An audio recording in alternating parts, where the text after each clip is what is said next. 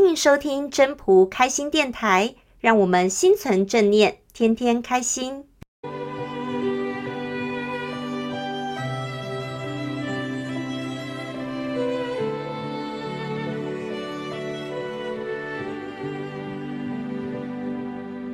各位朋友，大家好，我是主持人 Marine。有一次啊，朋友和他的先生吵架，两个人呢吵到要离婚，起因还不是因为坏事，而是关心的好事。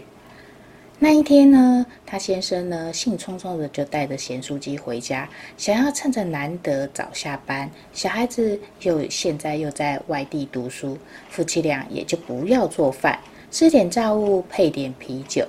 两个人放松心情的聊聊天，没想到啊，他刚带的一堆炸物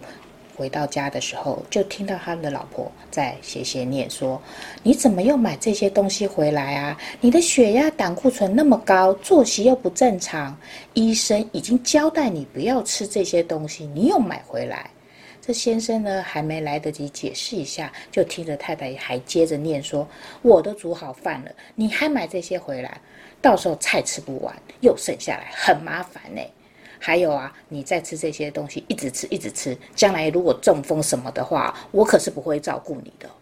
听到这里的时候呢，这个先生本来是兴致勃勃的，不仅仅觉得是被老婆浇了一头冷水，而且呢，而且呢，老婆还乌鸦嘴的要诅咒他，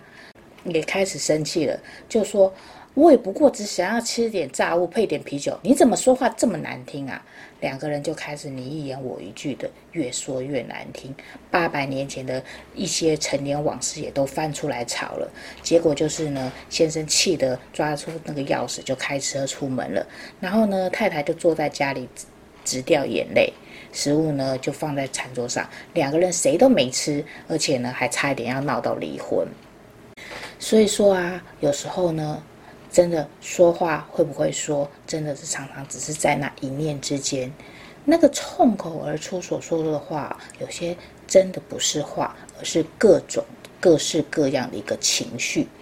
那我们在说话之前呢，最好是先缓一缓。我就。曾经看过一个很好的例子啊，那是我的老师，他那时候在跟他的小孩子在讲话，有时候那个小孩子呢就无意间冲出冲口而出说了一个比较不好听的话，那个老师就马上也回他说：“我再给你一次机会，你看你要不要再换一句，换个方法说一次。”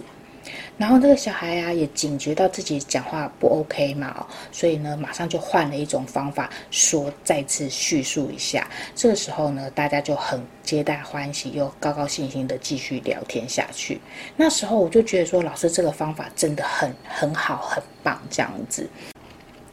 那《道德经》也说柔弱胜刚强嘛，那我们也可以想想如何要将一些狠话，能够柔和的说出来。